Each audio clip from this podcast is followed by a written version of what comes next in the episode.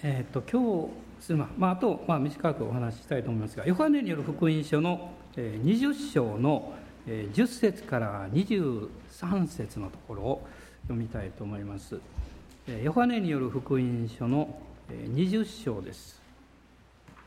19節から23節まで。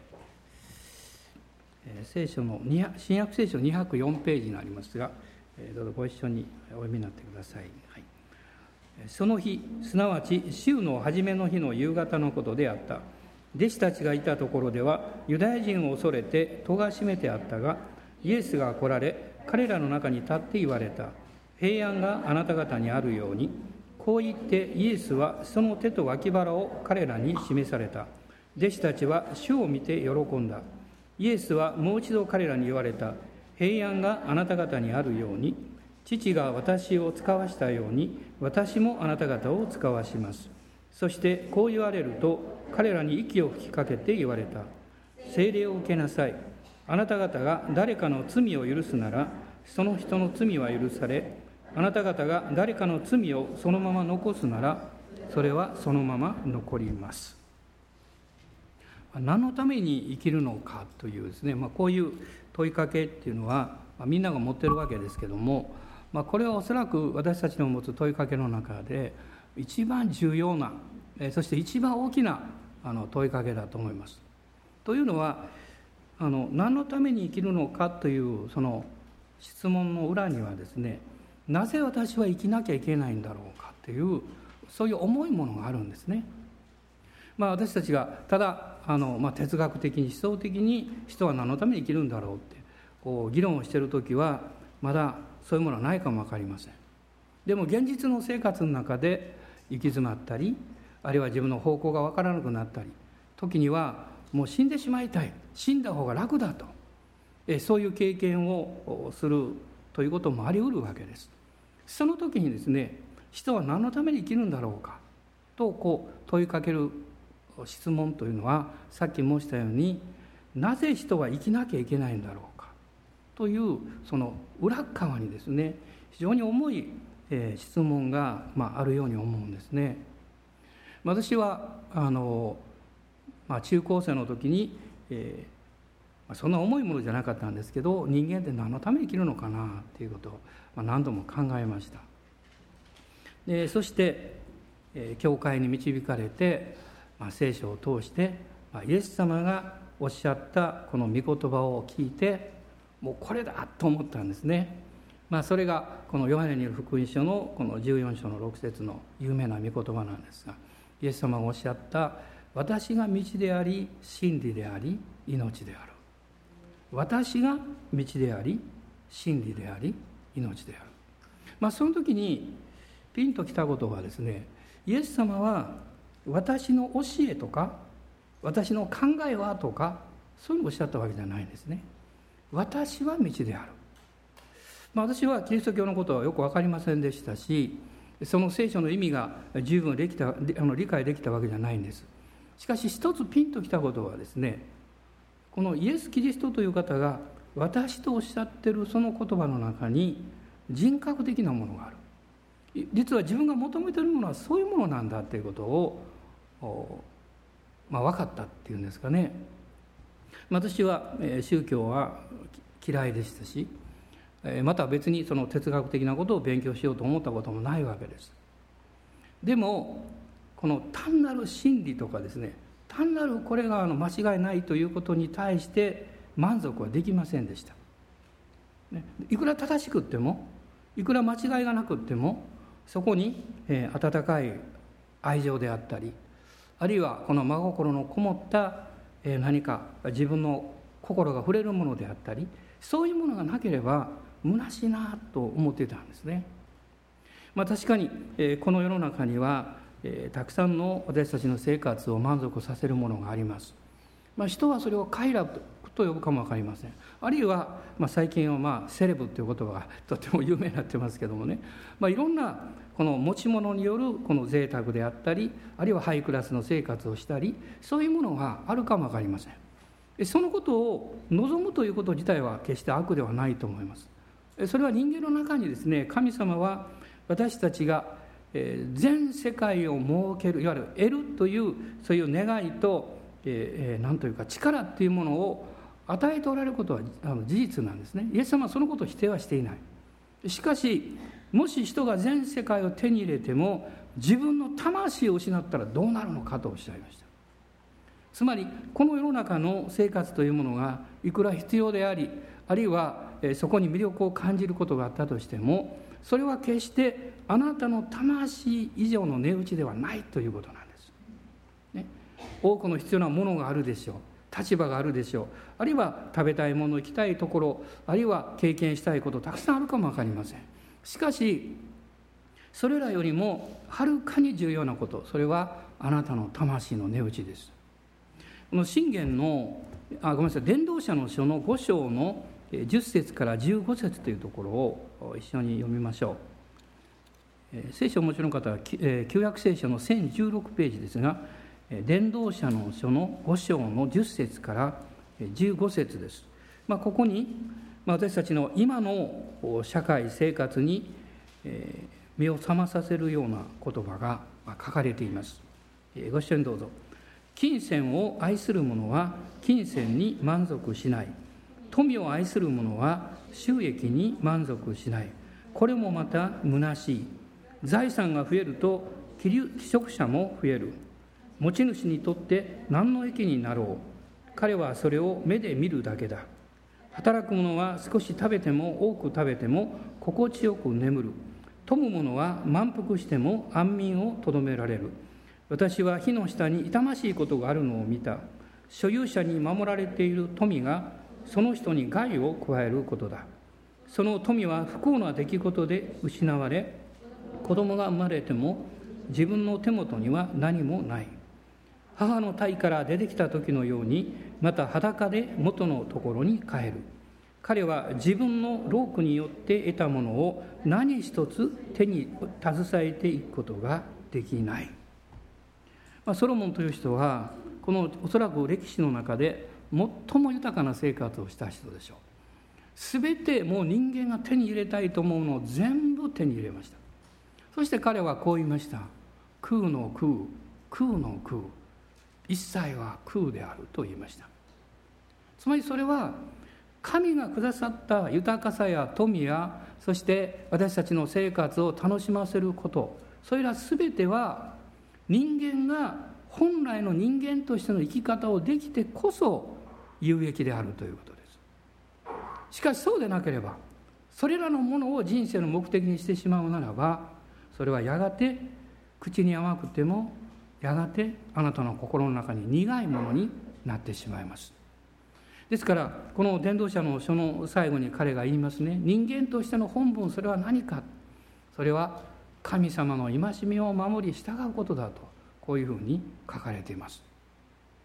神様は私たちが幸せになることを願ってらっしゃる。これが本当の神様ですよ。そして私の人生には幸福だと感じさせられるような出来事っていうのはたくさんあるわけです。ね、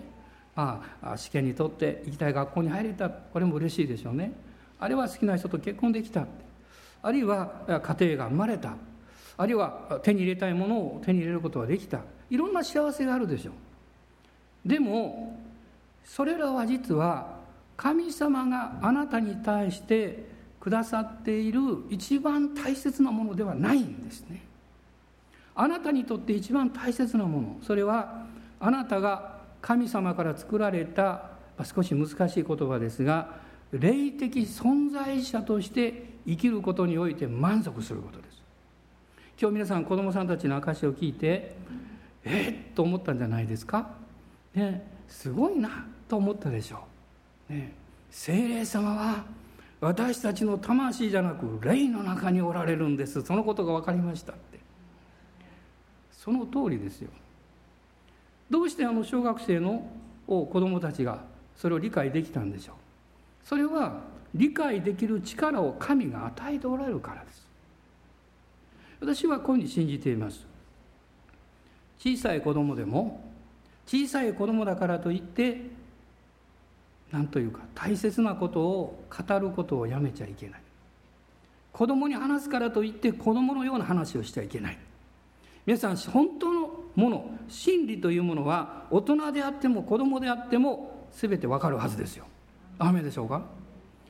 子供さんもね精霊様のこと分かります。そして精霊が私の魂じゃなくって霊の中におられるんだということが分かった時に子供であっても感情的に振り回されるということの違いを理解するようになります実は人が神によって作られてそして神様から引き離されてしまうということは神様からの祝福を受けないようにさせられるということなんです。神様からの祝福を受けないようにする。それが敵のサタンのこれは計画なんですよ。そのために人は罪を犯すという罠に入ってしまったんです罪は神様と私の人間の間を妨げますそれは敵の策略ですよですから聖書の語っているこの福音というのは私たちが神様の前にこの罪の許しをどう得ることができるかということのニュースなんです。ね、先日も、えー、トムソン博士が、えー、こういうことをおっしゃったでしょ。人間がこの持っている過去の過ちとか失敗とか在籍感それを毎日毎日運んでいくためにほとんどの人は人間のエネルギーのですね4割から5割を使うと彼は言いました。それは人によって違うかも分かりません。皆さんも自分の生活あの自分の生き方をこう見ていた時にですね突然ですねあああのことがなかったらよかったのにあるいは今のこの苦しいあるいは、大変な状況はあのせいじゃないだろうか、ね、そういうことを考えることがあると思いますね。もしあなたがそういう自分の過去やあるいはあなたが別に責任がなくってもそういう状況に置かれてしまったためにそうなってしまったということもあるでしょう。でもそれがどういう理由であれどういう状況から来たものであったとしてもそれがあなたの人生を重くしたりあなたの人生を責めたりあなたの人生から喜びを失わせるものであればそれは本来神様があなたの人生に準備されたものではないということですよ。神様は私たちを愛していらっしゃいます。そしてこのような罪と罪の結果によって不幸になっている私たちの生き方を新しく作り変えるためにイエス様をお使わしになったんです。実は神様のある一つの面はですねまさに派遣される。私たちに使わされる神であるわけです。の救済の歴史といいますがイエス様によるこの救いの歴史というものをこう考えていく中でですね。神様は3つというんですかね、えー、3つの大切な派遣をなし、えー、していらっしゃいます。例えば皆さんが誰にもイエス様のことを聞かないで救い主を信じたということはないでしょう。まあ、最近あのすごく不思議なことが世界の中で起こっておりますが特にその一つはですねイスラム圏で起こっていますね、えー、先日もあるレポートを私はこの聞いておりました、えー、その方がこういう話をなさっていました。直接福音を語ることが難しい。ですから祈ってるわけですね。神様が奇跡を行われるように。そして皆さんもう10人や100人や1000人じゃないですよ。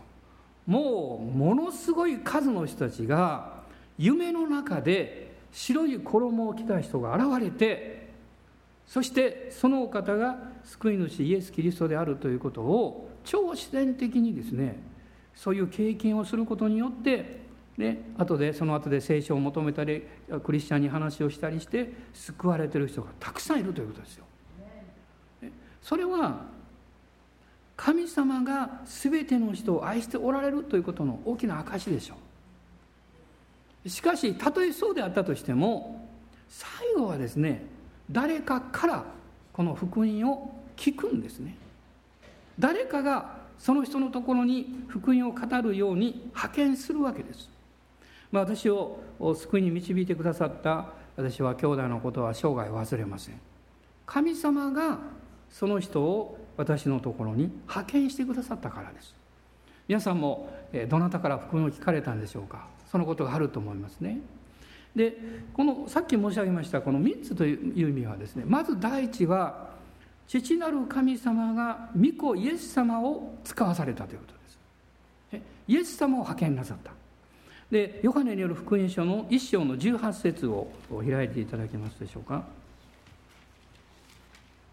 ヨハネによる福音書の1章の18節ですこのヨハネによる福音書の中にその3つのことが出てくるんですけれども1章の18節どうぞ「いまだかつて神を見た者はいない。父の懐におられる一人子の神が神を解き明かされたのである」イエス・キリストがこの地上に来られた。そのその理由が3つありますね。大きく言って。1つは第一のことは私たちが目に見えない。しかし私たちを作られた存在者でいらっしゃる神様がどういうお方であるかということを明らかにするためです。このイエス様が来られたその生涯を見ることによって父なる神様がどういうお方であるかということを私たちは知ることができます。ですからこの18節に神を解き明かされたんだとこう書かれています。2つ目の理由はこのイエス様が人間となられて私たちの罪のために十字架にかかってくださって血を流しそして父を彼らをお許しください。彼らは自分で何をしているのかわからないでいるのですという祈りをなさって私たちのための罪の代価を支払ってくださった。この方を信じることによって罪許され永遠の命を受けるわけです。私は18歳でクリスチャンになりましたが18歳の人に永遠の命と言ってもピンときません。あまりピンとこない。でも罪の許しはピンときます、ね、どんなどんな人でもですね心の中に罪意識というのを持ってるからです。その意識がからこの許されたということを経験すればどんなに幸せになるだろうかと思うわけです。そして実際にイエス様の十字架を信じたその翌朝のもう爽快な気分ですね。今でも覚えています。なぜかわからないんですけど内側に喜びがありました、ね、平安がありました。イエス様はあなたや私の人生を罪から救うためにおいでくださった。3つ目の目的は父なる神様の栄光を表すためです。つまりそれは私たちの人生が実は神によって選ばれ作られそして導かれているということの証でもあったわけです。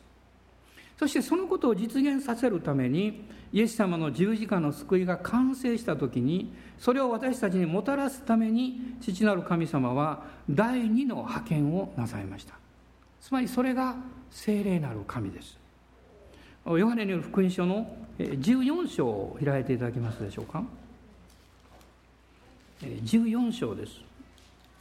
14章の16節と17節です。ご一緒にどうぞ。私は父にお願いします。そうすれば父はもう一人の助け主をあなた方にお与えになります。その助け主がいつまでもあなた方と共におられるためにです。その方は真理の御霊です。世はその方を受け入れることができません。世はその方を見もせず知りもしないからです。しかしあなた方はその方を知っています。その方はあなた方と共に住みあなた方のうちにおられるからです。私が宗教が嫌いだった理由がいくつかあります。一つは宗教っていうのは自分の人生を縛ってしまって何か戒律のようなものがあってそれを守らなきゃいけない。そんなことは嫌だと思いました。もう一つの理由はたとえそれがものすごく素晴らしい教えであったとしてもそれを守っていく力なんか自分の人生には全くないと思っていました。ですから教会に行ってイエス様を信じるというこの決心をする直前も確かにそういう不安があったわけですよ。クリスチャンになってもですねクリスチャンとしてやっていけるかなと考えました。実際教会から離れてる人もいるんじゃないかと思いました。でも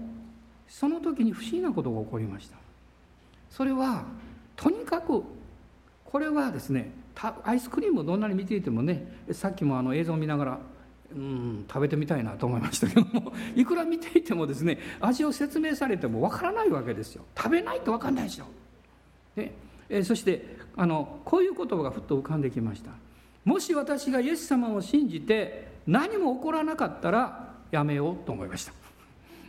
もしイエス・キリストという方が本当に救い主であって生ける神であって今この、えー、その時まだ20世紀でしたから その20世紀のですねこの時代であっても生きて働かれる方であれば何かが起こるはずだと思いました。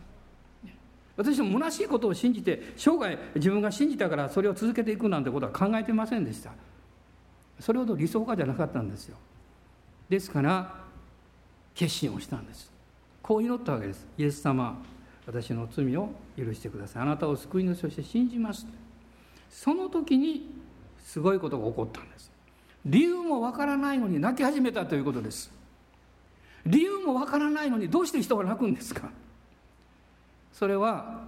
私は自分の人生を自分の理解や自分の記憶や自分の生活つまりこれを魂の領域と言っていいですがそれが自分の人生だと思ってたんです。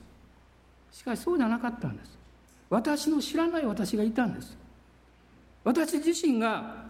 自分で理解していないもっと深いところに真実を求めている私がいたんです。実はそれが人間が霊を持っている霊的存在者であるという大きな証なんですよ。私は随分昔にある方をカウンセリングした時のことを覚えています。彼女は熱心なクリスチャンでしたがあのその結婚の時にですね、えまあ、求道者の方と結婚なさったんですがその時にその結婚なさる相手の方に私はこう言いました「あなたはこの人を本当に愛してるでしょう」って「あなたはもう自分の人生の力を尽くして彼女を幸せにすることできるでしょうね。でも本当の意味ですることはできませんよと言いました、ね、お金があってお金にできお金でできることはあるでしょう。愛情によってできることもあるでしょう。しかし人間は魂と霊を持っていてその深いところにある神への渇き彼女はそれを経験してるんです。イエス様を信じてこの霊的に満たされる経験をしてる。あなたは知らない。だからあなたがどんなに努力してもどんなに頑張ってもその分に関してはあなたはあなたの結婚する相手を幸せにすることはできませんよと言いました。そして数年後にその人は救われました。クリスチャンになりました。今素晴らしいクリスチャンホームになっていらっしゃいます。皆さん私たちの経験する人生の経験はたくさんあるでしょう。でもこのことを覚えてください。あなたの魂が罪許され救われあなたの霊の中に精霊が来られて救い主を信じる信仰が与えられない限りあなたの人生はトータルで幸せになることはできません。ある部分を幸せになることができます。しかしトータルではできないですよ。聖霊様が父なる神様によってこの派遣された目的がそこにあります。あなたのうちに住んであなたの生活を導いてくださるためです。そして父なる神様はイエス様とこの聖霊様を通して第3番目の派遣をなさいました。これが実は今日読みましたこの20章の御言葉の中にあったわけです。それは教会です。教会です。教会というのは兄弟姉妹の集まりです。私たちです。神様は御子を派遣され聖霊様を使わされました。そして今教会を使わせていらっしゃいます。誰のためですか。派遣されるということは目的があるんです。私は1981年の8月に母教会から任命を受けて富田林に派遣されました。そして今ここに教会が生まれました。もちろん私が派遣されなくっても教会は別の方を通して生まれたでしょう。でも私がここに派遣されることによってまた私を通して神様が多くの兄弟姉妹たちをと出会わせてくださってこの教会が生まれました。あなたが派遣される時にあなたはこの世において神様があなたにくださった使命を実現していくことができます。もしあなたが自分の生活を満足させ喜ぶことだけにあなたの人生を費やしていこうとすればそれはわずかな期間で終わってしまいます。ほんのわずかは幸せになるでしょう。しかしそれはもう食べてしまったら満腹してあとは「うん」というだけで終わるでしょう。それはどういうものでもそうです。しかしあなたがイエス・キリストという救い主を知って聖霊様というお方に導かれてそして私自身にもこの神様から大きな使命が与えられているんだということを知って生きていくならばあなたは自分を幸せにするだけじゃなくって周りの人も幸せにできます。イエス様は弟子たちにおっしゃいました。精霊を受けなさい。そして息を吹きかけられたと書かれています。聖霊様はこの礼拝の中にも今日も望んでいらっしゃいます。どうぞお立ち上がりください。主があなたに使命を与えていらっしゃる。私たちはこの暑暑いとですね体が疲れてぐったりしてきますね。あるいはまあ思ったようにいろんなことが動かないとどうしようかなと思ってしまいます。しかしたとえ状況がどうであったとしてもあなたが今心をオープンにして主を見上げる時に精霊の臨在があなたの魂あなたの霊あなたの肉体あなたの生活を満たしてくださいます。この臨在感があなたに喜びと力を与えてくれます。そしてまさに私に今与えられている課題私に与えられている試練その戦いこそチャレンジであると信じるようになります。そのためにイエス様がおいでくださったんですね。さっき2000年前にという賛美をしましたけどももう一度イエス様のことを考えてこの賛美を一緒にいたしましょう。この賛美の中でそして主に叫びましょう。主よあなたは生きていらっしゃいます。私の人生を本当に満足させてくださるのはあなただけです。どうぞこの私を用いて素晴らしいグッドニュースです。この福音をイエス様によるこの罪の許しの福音人々の求めている本当に深い霊の渇きそれに対して答えてくださるあなたをお伝えできるようにどうぞ用いてください。もし誰かがあなたに伝えてくださらなければあなたは永遠の滅びに向かっていったんですよ。もし誰かがあなたに十字架のことを話してくださらなければあなたの人生は心の中でそしてさまざまな生活の中で罪と咎の中でうめき苦しみな苦しまなきゃいけないんです。今日十字架の救いがあります。精霊による助けがあります。この福音を私たちも伝えていきましょう。この福音を私たちは持ち運んでいきましょう。私の人生が自分の幸せだけで終わらないようにと願います。その時に神様は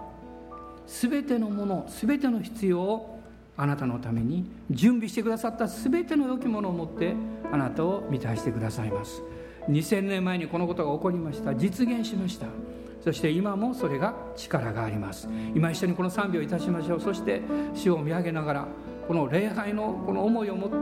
てまたその祈りを込めてこの賛美を一緒にしたいと思います。アーメン。感謝します。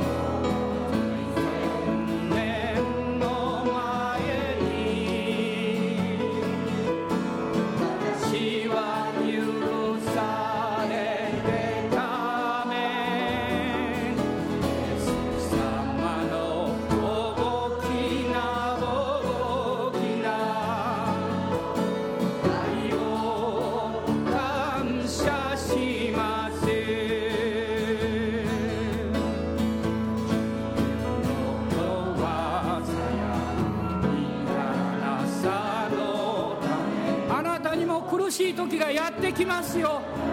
あなたにも戦いがやってきますよ。しかしイエス様を信じていくんです。主はあなたを許してくださった。イエス様はあなたを救ってくださった。このお方に祈り礼拝を捧げていくんです。この週も力が与えられます。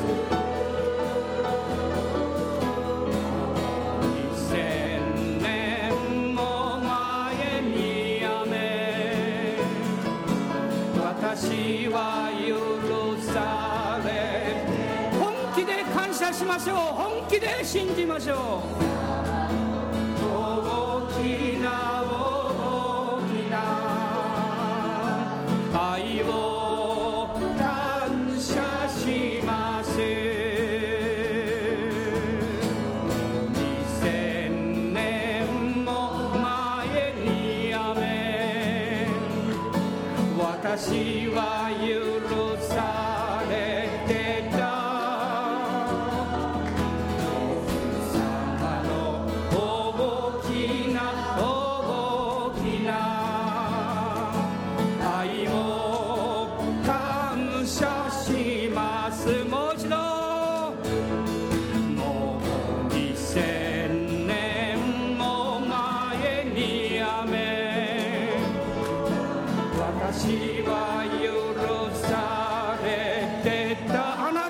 許されています。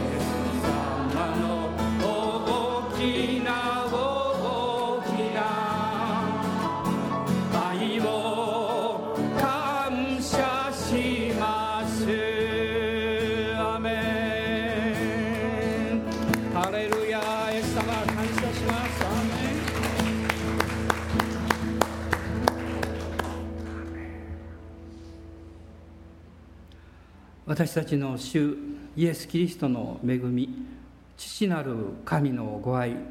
精霊の親しき御交わりが私たち一同と共にまだ暑さがついておりますこの中にあっても精霊の生ける水が豊かに流れ私たちの生活の上に主の臨在が豊かにありますように。アーメン